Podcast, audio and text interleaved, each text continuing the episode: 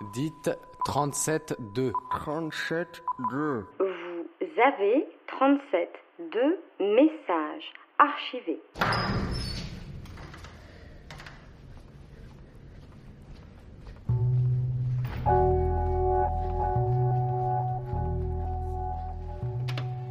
Ce qui me plaît euh, le plus dans cette activité, c'est le, c'est le parallèle entre le jeu euh, et la vie. C'est un jeu euh, qui demande beaucoup, de, beaucoup d'efforts euh, mentaux et qui nous renvoie beaucoup euh, à notre propre personnalité.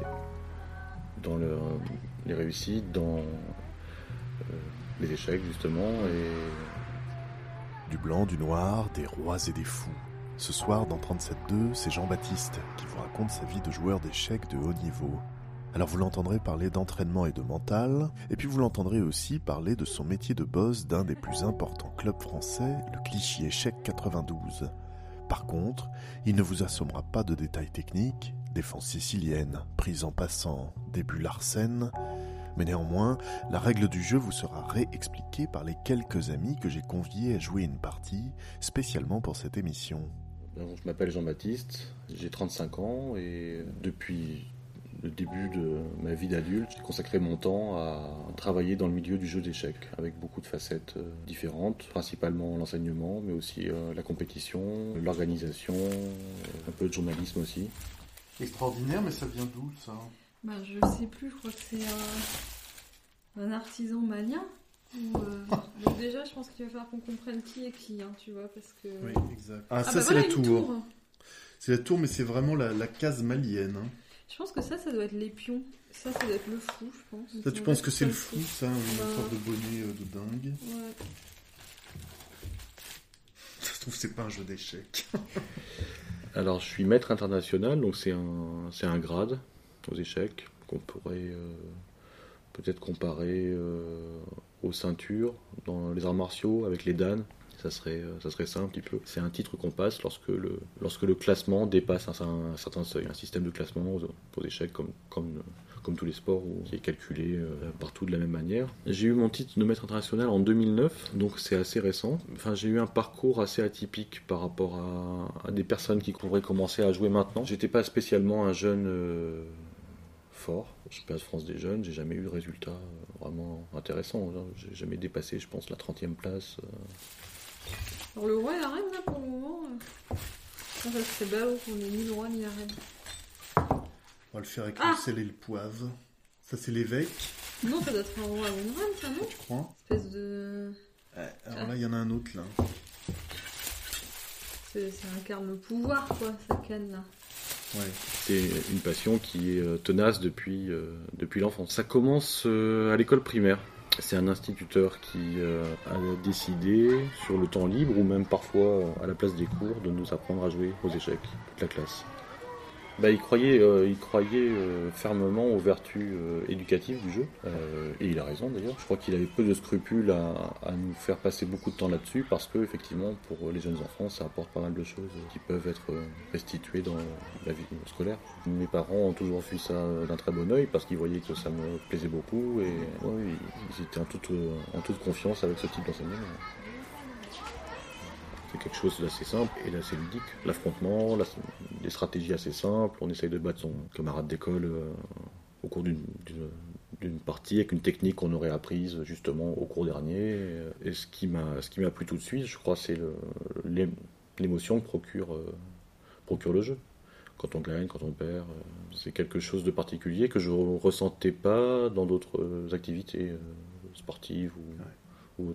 À l'époque, bon, les, technologies n'étaient pas très, pas, très, pas très évoluées, en tout cas celles qui étaient liées euh, au jeu d'échecs. Donc euh, ce que j'avais sous la main, c'était quelques revues euh, d'échecs qui retraçaient l'actualité des grands tournois, des grands champions, avec quelques parties qui étaient annotées, commentées.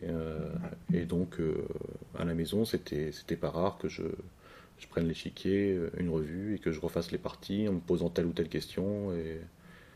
Et puis en me disant que, euh, que ça y est, j'avais compris quelque chose de super important. euh. Donc il n'y a, il y a pas trop, il d'outils à l'époque. Il y a un club actif où on se retrouve souvent et euh, quelques petites revues qui permettent d'apprendre. Après est venu le temps des livres, des livres donc contenu un peu plus technique. beaucoup moins drôle. Et là, je pense qu'après, c'est seulement réservé à ceux qui ont, été touchés par le, par euh, le virus échec. Là, on, on commence à rentrer dans un travail de fond qui est un peu plus lourd et on- qui est plus du tout ludique. Là, c'est plutôt l'aspect euh, compétition. Donc les pièces sont disposées sur deux lignes de la manière suivante. La première ligne, celle qui est le plus proche du joueur, alors c'est tour cavalier fou. Tour. Ah, tour cavalier. Et oui, le fou. fou, il est à côté de son patron. Après tu poses dame roi, donc selon les couleurs Ouais. qu'on a dit, et après tu reprends fou cavalier tour. Le roi est placé sur la case de couleur opposée à la sienne. La dame sur la case de la même couleur que la sienne. Et sur la deuxième ligne, on met les huit pions. Allez C'est un jeu de société euh, ça. Pour, pour beaucoup de gens. Et, euh, mais voilà, c'est un peu plus profond que le Monopoly. Quoi. C'est un jeu qui est assez riche et euh, la marge de progression est assez grande. Ce qui est différent, c'est qu'il y, a il y a quand même un entraînement assez dur aux échecs. hein, pour, non pas seulement pour apprendre les règles, parce que finalement, apprendre les règles, pratiquement tout le monde peut le faire en quelques heures. C'est après euh, progresser, c'est quelque chose qui est dur. Il faut s'inspirer de, des parties qui ont déjà été jouées, euh, et puis il y a un travail sur soi qui est très, intéressant aussi. euh, essayer de, voir pourquoi est-ce qu'on fait tel ou tel type d'erreur. euh, Des erreurs qui sont souvent récurrentes. D'ailleurs, c'est pour ça que je parle de type d'erreur et essayer de comprendre pourquoi. Enfin, ce qu'on n'a pas compris justement. Donc ça, c'est un travail qui, qui finit jamais aux échecs. Donc chaque pièce du jeu dispose d'un mode de déplacement spécifique. Ouais. Les pièces qui se trouvent sur une case accessible en un coup peuvent être prises. Elles sont dites menacées. La pièce qui a effectué la prise prend alors sa place sur l'échiquier. Lorsque le roi est menacé de prise, on dit qu'il est en échec. Si le camp ne peut éviter la prise du roi, il y a échec et mat et la partie se termine. Si on va jouer contre eux, tu vas voir, on va leur mettre une. Moi, je veux les bouffer. Je veux qu'on les bouffe. Voilà. Ah, parce que. C'est quoi ça? Ça, c'est la reine, à mon avis. C'est la reine noire. Et la reine noire, elle est sur le noir ou elle est sur le blanc? Elle se met sur, sur la case de sa couleur, la reine. La reine, elle se met sur la case de sa couleur et le roi sur la case de sa couleur contraire. ils sont comme ça. j'ai progressé, euh, j'ai progressé toute ma vie au contact de joueurs plus forts. Parce que j'ai pas, pas eu d'entraîneur. J'ai toujours euh, travaillé moi-même. Et c'est au fur et à mesure que je rencontrais des personnes euh, plus fortes que moi que j'ai progressé. Donc c'était le cas lorsque j'ai fait mes études euh, à Poitiers. Et donc là j'ai fait pas mal, de, progrès. Et ça a encore changé lorsque j'ai déménagé vers la région parisienne et que je me suis occupé d'un club assez im- important, le club de Clichy, et, où j'ai contacté des joueurs qui sont très forts, qui font partie même du top mondial. Donc là, ça, à leur contact, je me suis imprégné d'une façon de réfléchir qui était plus exactement la même qu'avant. Et, et quand ça vient s'ajouter sur euh, quand même euh, un ciment de connaissances, euh, ça permet de faire, de, de faire des progrès.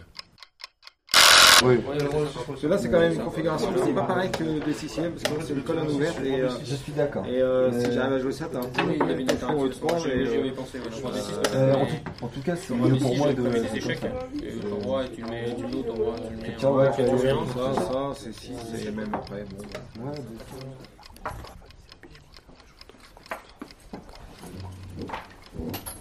C'est assez étonnant qu'il y ait une progression euh, vers l'âge de 30, 35 ans.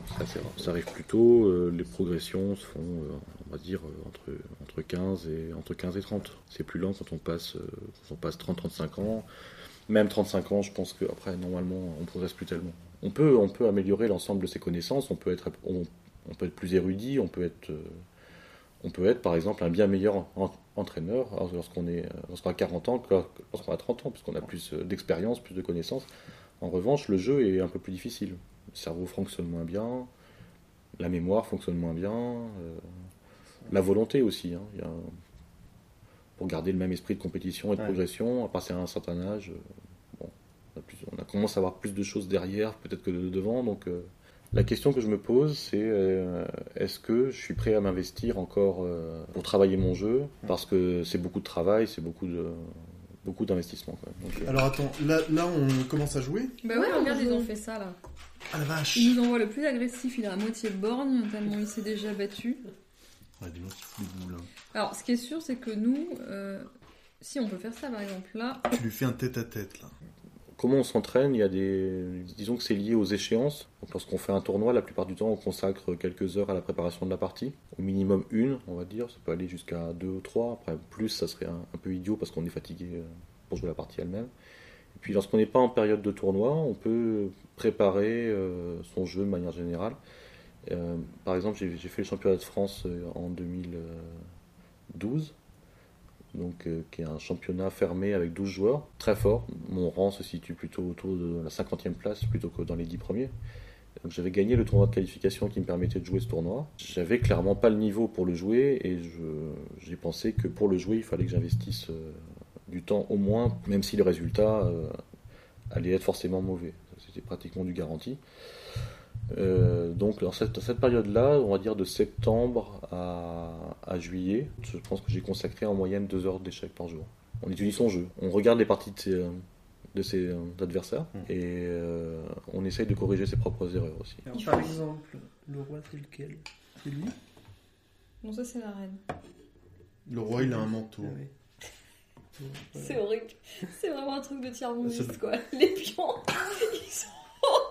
Une- Le roi, il a un manteau. Ah. Il a une vieille redingote qu'il a ça. trouvée. Il a trouvé une vieille couverture. Si, si, il faut être honnête, ça rend dingue. euh, euh, ça rend gentiment dingue, je dirais. Particulièrement lorsqu'on perd sur une erreur qu'on aurait pu euh, éviter, ça, ça rend fou. Ça rend fou parce qu'on se demande vraiment comment on a pu faire, faire cette erreur. Ça renvoie parfois à des choses très, très personnelles et, et c'est assez, c'est assez, euh, c'est assez violent, quoi. Alors c'est à, à la fois euh, inquiétant, je dirais, mais euh, ça passe. Il y a aussi euh, un exercice entre les joueurs d'échecs après une partie, c'est de l'analyser ensemble, généralement. C'est un, un exercice qu'on voit très peu dans, dans les autres sports. Quelqu'un m'en faisait la réflexion il n'y a pas, il y a pas très longtemps. C'est vrai que je. Maintenant qu'on m'y a fait penser, je, je, je n'imagine pas un- une autre discipline où on part avec son ad- adversaire pour faire le débriefing ensemble. C'est très rare ça. Donc pendant quelques heures, on était enfermés dans un monde imaginaire. Et cet exercice permet de revenir doucement vers la vie sociale. J'avais une idée, mais c'est nul. Et si on prenait leur pion avec notre fou là Ah oui, non, mais là il nous menace avec euh, son, son fou, Ah, il veut fou, prendre notre fou, le tour. fou, le Bah après on le mangera, hein, de toute façon. Avec le roi. Bah oui. Alors je suis, euh, je suis directeur du club. Bah, je dirige tous les secteurs dans lesquels le club est euh, impliqué. Donc ça va être euh, le développement de masse, avec l'initiation dans les écoles, l'organisation du temps pour tous les gens qui travaillent pour le club, et principalement aussi la stratégie sportive du club. On a une équipe de très haut niveau qui est championne de France en titre et qui est l'équipe la plus titrée en France depuis assez longtemps. Aussi, euh, la phase intermédiaire, je dirais, entre le très haut niveau et le développement de masse, il y a la formation des jeunes qui, comme moi à l'époque, euh, sont mordus d'échecs. Donc il faut leur apprendre à jouer, leur proposer des choses, euh, organiser euh, le temps des entraîneurs, euh, les cours. C'est-à-dire Potentiellement, je Non, joue et on a perdu. Ouais, vois, ouais, parce que ouais. j'ai un énorme truc que je n'ai pas fait. Vas-y. C'est assez osé Ah ouais, si là, tu on veux, est- mais c'est je vraiment la fais grosse ça. déclaration quoi. de guerre. Là. Et c'est un jeu euh, que les institutions voient d'un très bon œil pour plusieurs raisons, parce que ça, ça peut permettre de faire jouer tout le monde euh, facilement, sans qu'il y ait de différence, sans qu'il y ait de d'impossibilité à faire jouer des personnes de- d'âge différents entre elles, par exemple. Quelqu'un de 80 balais peut jouer avec euh, un enfant de 5 ans. On part d'égal à égal aussi entre des gens de milieux favorisés, de gens de milieux défavorisés, entre les filles et les garçons. Ce qui, parfois, dans des banlieues populaires, euh, toutes ces, tous ces, tous ces aspects-là du jeu sont, sont hyper intéressants. On est échec et maths. Quoi, échec et maths? Ouais, c'est ce qu'il dit. Attends, comment là On peut reculer là, là non, on a dit pas hors du. C'est ce qui me plaît dans, dans- dans le jeu, c'est qu'il y, a- c'est qu'il y a beaucoup de choses différentes. Enseigner à un jeune, c'est pas, c'est pas comme jouer soi-même, c'est pas comme organiser. C'est rare de tomber dans une- la routine. Je suis bien conscient de la chance qu'on peut avoir à, à faire un, un métier euh, qui est une passion, et, et donc du luxe que c'est de jamais s'ennuyer. euh. C'est vrai que j'ai jamais eu l'impression de travailler. C'était 37-2 et vous venez d'écouter Jean-Baptiste, champion d'échecs et directeur de club. Un portrait réalisé par François avec l'aide de Laetitia, Amélie, Joël, Olivier ainsi que les membres de l'échiquier diepois. Vous pourrez réécouter ce portrait et bien d'autres encore sur www.radiocampusparis.org ainsi que sur les réseaux sociaux. Tu vois, il il voulait, depuis le début, il voulait nous écraser. hein. Ouais, on vous avait prévenu.